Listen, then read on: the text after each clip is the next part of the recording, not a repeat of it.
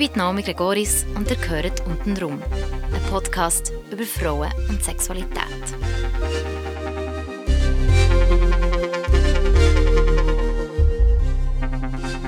Siebte Folge. Birgitta, 55. Ja, ich bin 55. Also werde 55 und es fühlt sich sehr gut an. Ähm, es ist auch so, finde ich, eine Zeit, wo, wo du kannst wie innehalten nochmal und so schauen, was hat mich ausgemacht bisher und wohin will ich gehen. Das ist einfach mal so zur Lebenssituation. Und bezogen auf die Sexualität hat sich schon etwas geändert, ganz klar. Also eigentlich mit, mit der Menopause. Ich bin relativ schnell reingehauen, also jetzt blute ich in drei Jahren nicht mehr. Und äh, Peng, von einem Tag auf den anderen, war einfach fertig. Gewesen. Zu einem Teil habe ich gedacht, je, jetzt muss ich nichts mehr mitnehmen und so. Und die andere Seite ist auch so wie ein Loch, weil ich habe gemerkt, dass die Östrogen, die haben gefällt und die haben meine Lust sehr bestimmt. So. Ich habe ich hab so eine explosive Kraft in jungen Jahren. Habe dann aber auch, weißt du, so von der Stimmung her alles oder nichts. Ich bin immer sehr revolutionär gewesen. ich bin immer Pionierin überall, wo ich gewirkt habe am Arbeitsplatz, habe ich etwas verändert. Und, ähm, und das habe ich gemerkt, dass es hat sich wie beruhigt. Mhm. Und das ist auch eine Entlastung, finde ich. So. Das tut gut. Es ist jetzt mehr ein Bündel von Kräften und finde auch ein besseres zu mir schauen. Wenn ich so zurück also so zurückgehe, dann bin ich, glaube damals in den 80er Jahren, also so Anfangs 80er Jahre, Ende 70er Jahre, wo, wo damals so die Mädels so zusammengestanden sind und so die ersten Kusspartys stattgefunden haben. So, wir haben dort so Partys gemacht, das weiss ich noch, im, im, äh, im Jugendhaus und dann hat man einfach so slow zusammen getanzt, so Blues und halt die Slows, die es dort gegeben hat. Und dann, dann hast du einfach wechselnd den Zungenkuss ausprobiert. So. Ich war dort auch so in der Anfang eher so, so eine Stille gewesen. und ich weiß auch noch dort, wie die Jungs nachher immer erzählt haben, die Birgitta, die küsst so toll. Das hätte ich nie gedacht. ja, und dann ist es so weitergegangen und dann die erste Jugendliebe, so, das war eine ganz tolle Geschichte. Es hat zwar lange gedauert, bis er endlich mal Ja gesagt hat. So. Und die anderen haben, haben ihm dann auch gesagt, hey Birgitta, das wäre eine super Frau für dich, jetzt mach doch endlich mal was. So. Und mit ihm bin ich sieben Jahre zusammen. Gewesen. Wann seid ihr zusammengekommen? Ähm, um die 20, 2021 dann. Vorher hatte ich einfach so Abenteuer. Gehabt. Ja. Aber was ich dort noch wollte sagen, das war, ich habe relativ schnell äh, wahrgenommen bei diesen Abenteuern, dass manchmal mein Vergnügen auf der Strecke geblieben ist. Und das hat mich ziemlich angeschmeckelt. Und dann bin ich in, zu diesen Mädels gestanden und habe gesagt, hey, hallo, was erzählen die da? Das war mega und so. Gewesen. Für mich war das anders. Gewesen. Also, ich habe keinen Orgasmus gehabt, zum Beispiel. Und ich möchte gerne einen haben, aber ich weiß nicht, wie man das hinkriegt, so schnell, schnell. Und so. Und dann haben dann die sich auch getraut zu sagen, ja, jetzt, wo du sagst, ist eigentlich wahr. Mhm. Und so. Und dann eben mit dem Andreas zusammen, das war eine ganz gute Zeit. Gewesen. Wir hatten so eine natürliche Art gehabt, miteinander, überhaupt im ganzen Leben. Einfach so eine natürliche Art. Wir sind, ja, man, dort hast du noch in den 80er Jahren auf der Kanarischen Insel sind wir zum Beispiel gewesen, von Südspanien über wir haben keine Dusche gebraucht, wir haben im Meer uns gesäubert und eine Schaufel mitgenommen in Sanddünen und ganz wild, aber nicht dreckig, so, sondern so eine natürliche Art kam miteinander. Und wir haben wirklich eine sehr schöne Sexualität gelebt, das war ganz toll. Gewesen. Warum ich von ihm dann davon gelaufen bin, ist, weil ich gemerkt habe, geistig reicht auch mir nicht mehr das Wasser. Ah, so. Und ich habe, ich habe, ich habe Austausch gebraucht, ich habe über Kunst schwätzen, über Bücher schwätzen. Das hat auch nicht so gehabt. Und dann bin ich davon gelaufen. Und dann bist, hast du den Vater von deinen Kindern getroffen, im gleichen Jahr, oder wann war das, gewesen, mit 27? Ja, genau im gleichen. Das ist relativ notlos gegangen. Dann dort, ja. Ich habe den kennengelernt. Ich habe mich damals entschieden, nach der Ausbildung zur Pflegefachfrau Psychiatrie, genau, habe ich gedacht, so, jetzt tue ich ein Jahr Nachtwach machen und gehe reisen. Und dann habe ich ihn damals in Basel kennengelernt, in der UPK. Und Pef, ich habe mich sofort verliebt in ihn. So. Ja. Und wir haben dann zusammen Nachtwach und ja, es war für mich klar, ich wollte jetzt mit ihm zusammen sein. So. Und dann bin ich ziemlich zackig schwanger geworden, also schon einmal ein halbes Jahr. Aber dort auch, dort ist, also die Sexualität war toll in der Schwangerschaft. Also ich habe mich wirklich so voll gefühlt und ich hatte viel Lust gehabt, zum Liebe machen, weil ich so das Gefühl hatte, ich sei so aufgefüllt und so. Und wir haben auch Liebe gemacht, also ich hatte nie Schiss. Gehabt. Also es hat ja auch dort einmal so Ammenmale gegeben, solltest du jetzt dann Sorgfalt, äh, irgendwie so. Und dann habe ich gedacht, nein, habe das Gefühl, einfach natürlich, also das Kind wächst und ist gut und so.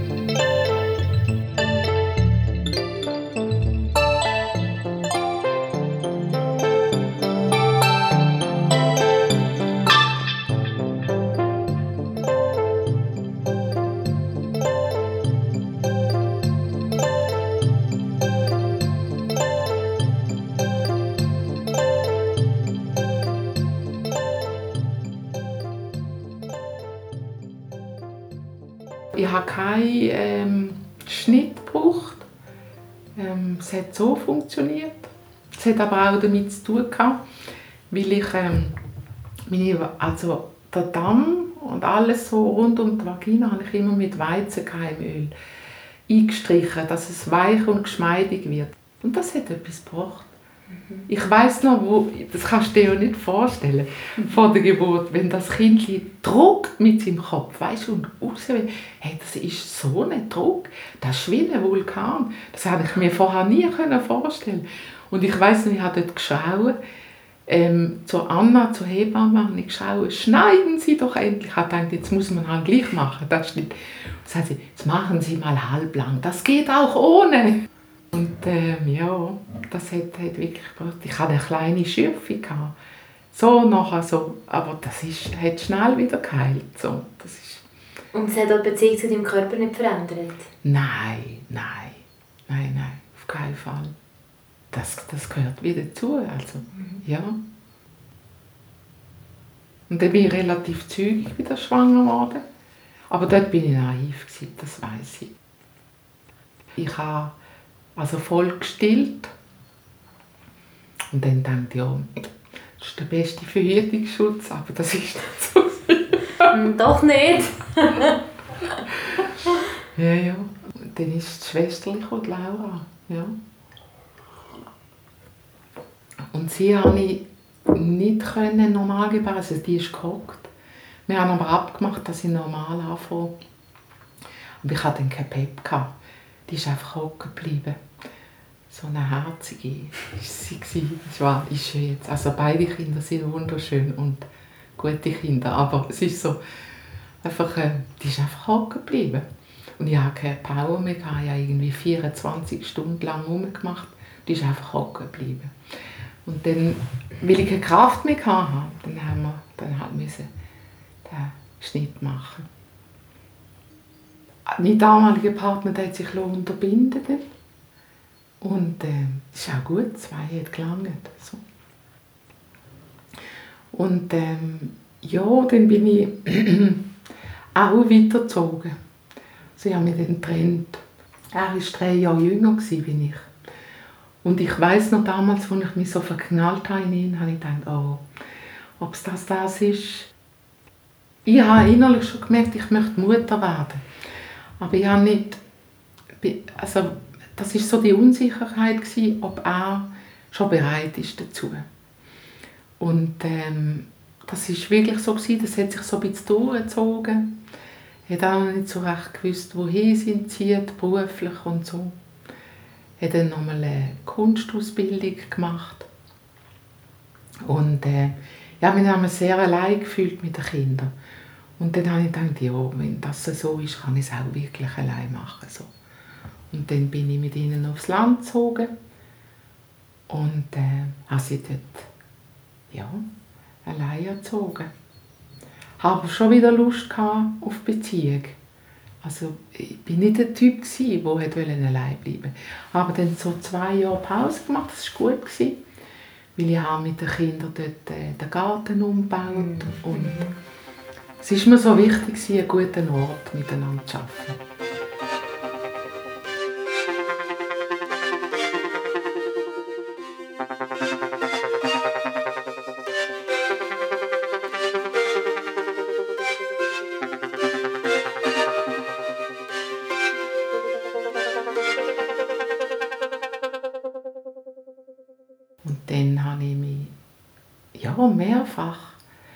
Verliebt, sind ein paar Partner gekommen. Es ist dann anspruchsvoll, einfach in Bezug auf Beziehung. Weil Kinder schauen dann genau, wer ist der Neue, oder? Und für mich war immer klar, dass Kinder kommen zuerst. Das ist wichtig, dass dir das klar wird nachher, wenn du eine Trennung hast, dann sind, kommen Kinder zuerst. Wenn ein Paar sich trifft, dann sind sie zuerst und nachher Kinder, oder?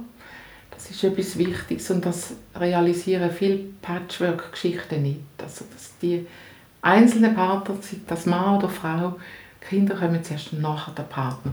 Und das ist ja auch nicht immer so einfach. Und ich glaube, wir sind auch die Generation, so Babyboomers, oder, wo jetzt so 60, also 63 bin ich geboren, die haben das Modell entwickelt in dem Sinn, oder? Und äh, haben keine Vorbilder gehabt, wie das mhm. geht. Und da habe ich natürlich auch auf unterschiedliche Partner bin gestoßen. Also dort hat es zum Beispiel so Geschichten gegeben, einer wollte gerade wollen, dass ich mit der ganzen Kinderschar zu ihm ins Haus ziehe. Und dann zu seinen Kindern und zusammen Family und Papipapo. Und ich habe gesagt, hey, hallo, du hast in diesem Haus mit deiner Frau gewohnt. Sage ich, wenn wir das machen, dann kreieren wir etwas Neues miteinander. Aber nicht in deinem Haus ziehe ich dann ein mit den Kindern und meine Kinder müssen ihr Zimmer aufgeben und das Zimmer teilen, meine Tochter mit deiner Tochter und so. Das geht nicht, das können wir nicht so machen. Wir haben das versucht zu veranschaulichen, aber es ist nicht gelungen. Der hat noch einen Wohnwagen am Agrisee. Und dort ist es dann zu einem ziemlichen Krach gekommen. Meine Tochter und ich sind am Morgen aufgestanden und sind dann so romantisch auf zum Bergbächli gelaufen, haben unsere Seifen und das Tüchlein mitgenommen und die Morgentoilette in der freien Natur gemacht. Und dann sind wir zurückgekommen und dann hat er gesagt, was machen die da oben? Dort Toilette und so vom dem Camping oder weiß nicht Stellplatz sind da. Warum gehen die nicht da? Sage ich, weil das viel romantischer ist und ich das meiner Tochter will vermitteln ich sei wohl verrückt, das gehört sich nicht und so. Und dann äh, habe ich gemerkt, da muss ich gehen. Mhm. Und bezeichnenderweise ist dann Laura gerade krank geworden und hat angegeben, Mama, nicht weg. und dann sind wir, sind wir heimgefahren.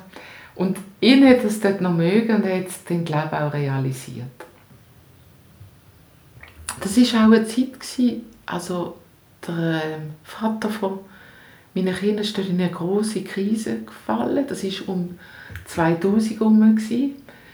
Dort habe ich dann auch gefunden, hey, hallo, ich bin zwar alleinerziehend, aber ich will mich weiterbilden. Und dann habe ich dort meine erste Coaching-Ausbildung gemacht. Mhm. Ich hatte kein Geld, gehabt, nichts. Ich habe einfach angefangen. Und dann habe ich gedacht, äh, ja, ich schreibe jetzt Stiftungen an. Auch eine alleinerziehende Mutter muss die Möglichkeit haben, sich weiterzubilden. Ich mache das einfach. Und dann äh, haben ein paar Stiftungen ein bisschen Geld gegeben und haben mir so das erste Semester finanziert. Und dann hatte ich ein großes Glück gehabt, dann hat meine Oma hat mir plötzlich gesagt, sie hätte für mich gespart. Das war meine Rettung.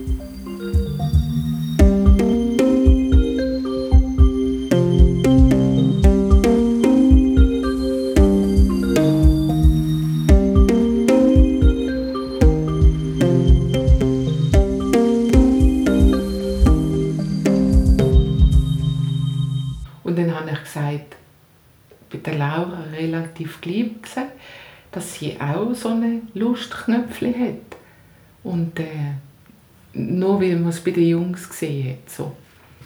Und das haben wir dann so also zusammen angeschaut, das weiß ich noch. Und ähm, ja, am Anfang ist es ja dann wirklich sehr, zuerst um das Lustknöpfchen und Penis gegangen. Und dann äh, die Laura, wo ich weiß gar nicht, wo sie ihre erste Liebe hatte, dort, dort hat sie gesagt, sie will den Pillen nehmen. Und dort hat sie nicht so viel mit mir über ihre Sexualität. Ich glaube, sie war einfach auch noch zu jung. Gewesen. Sie wollte einfach zuerst mal experimentieren. Ich weiss noch, der, ist zu, der hätte zu uns. Ich habe einfach am Tisch Klartext geredet. So. Und dann weiss ich noch, da haben sie nämlich beide so hihihihi gelacht. habe ich eine Flasche in die Mitte gestellt und habe gesagt, das hier ist der Pariser und wenn der Pimmel stief wird, dann kommt der Gummihut drauf. da habe ich so über Flaschen. und ja, es ist so, ich bin sehr klar gewesen. und bei ihnen ist dann halt schon vielleicht ein bisschen peinlich oder so. aber es ist mir wichtig gewesen, dass die gut verhüten und dass das Voraussetzung ist, dass sie können experimentieren können. So haben sie ihnen auch gesagt. Und sie sollen experimentieren, aber sie sollen, ich habe noch keine Lust, Großmutter zu werden. So, das habe ich einfach gesagt. Wir reden jetzt, meine Tochter ist 25, wir reden jetzt über die Sexualität. Immer so eigentlich offen vom Verhältnis. Das finde ich toll. Aber das haben wir immer gehabt. Wir haben auch gestritten, wie eine Wahl. Also wir haben wahnsinnig gestritten während der Pubertät. Und äh, ich finde, das merkt man. Und sie haben immer gewusst, mit der Mutter kann man streiten. Und, und die hebt trotzdem zu uns, egal was ist. Und wir haben so eine warmherzige Beziehung. Nach wie vor, oder? Es hat das überdauert, sozusagen. Ich bin schon früh eine lange Bohnenstange. Ich war sehr schlank. Ich hatte sehr kleine Brüste. Und der Vater von meinen Kindern hat dann irgendwann gesagt, ja, nach, nach, nach dem Moritz bin ich recht dünn geworden, weil ich einfach ein Jahr gestillt habe und so.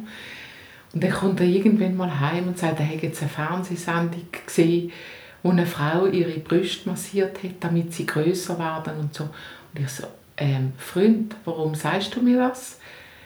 Und ich dann gemerkt habe, und das ist auch immer so etwas, was ich so lange verfochten habe, hey, hallo, also ich habe eine schöne Figur, aber ich habe nicht die mega Oberweite, ja, aber warum reduzierst du mich jetzt auf das?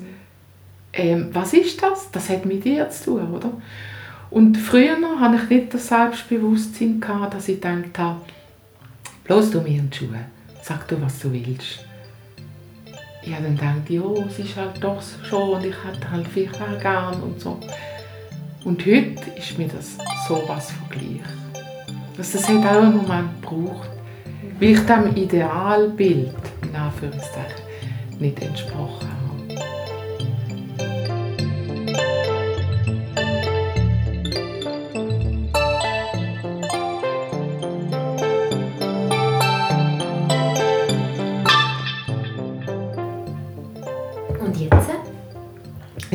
singen. Aber es ist gut. Also ich finde es gut. Ich fühle mich in meinem Körper sehr wohl.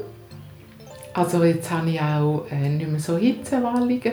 Wobei, das habe ich, habe ich auch nicht schlimm gefunden. Ich habe einfach, ähm, ich habe einfach immer viel mehr heiß bekommen, wenn ich Liebe mache. Oder dann so das Aneinanderkuscheln danach. Ich habe richtig heiß bekommen, auch von ein Ofen. So.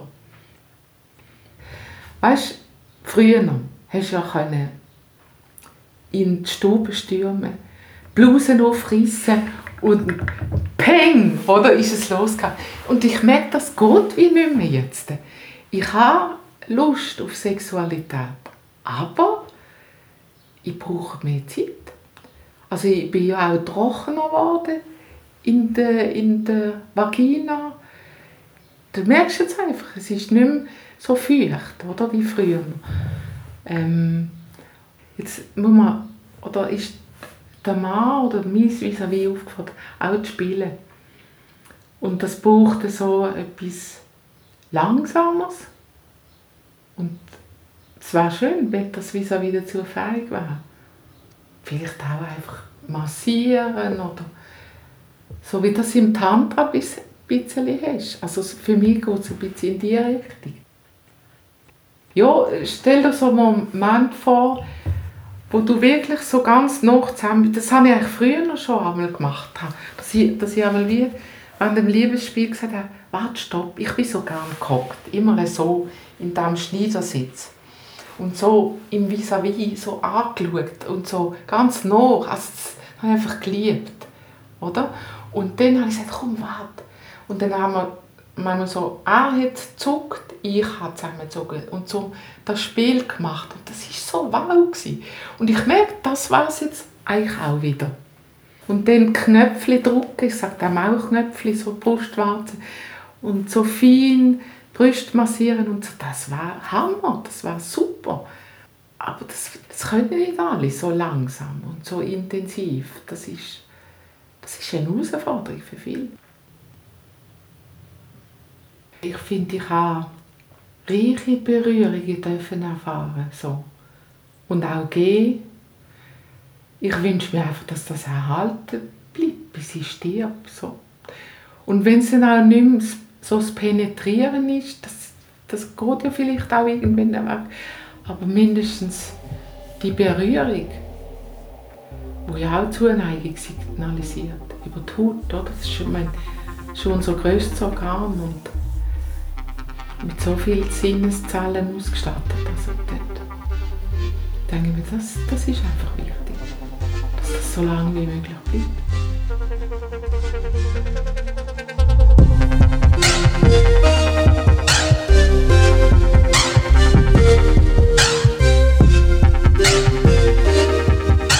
Untenrum, ein Podcast über Frauen und Sexualität. Mehr Episoden unter www.untenrumpodcast.com und auf iTunes, Spotify oder Soundcloud.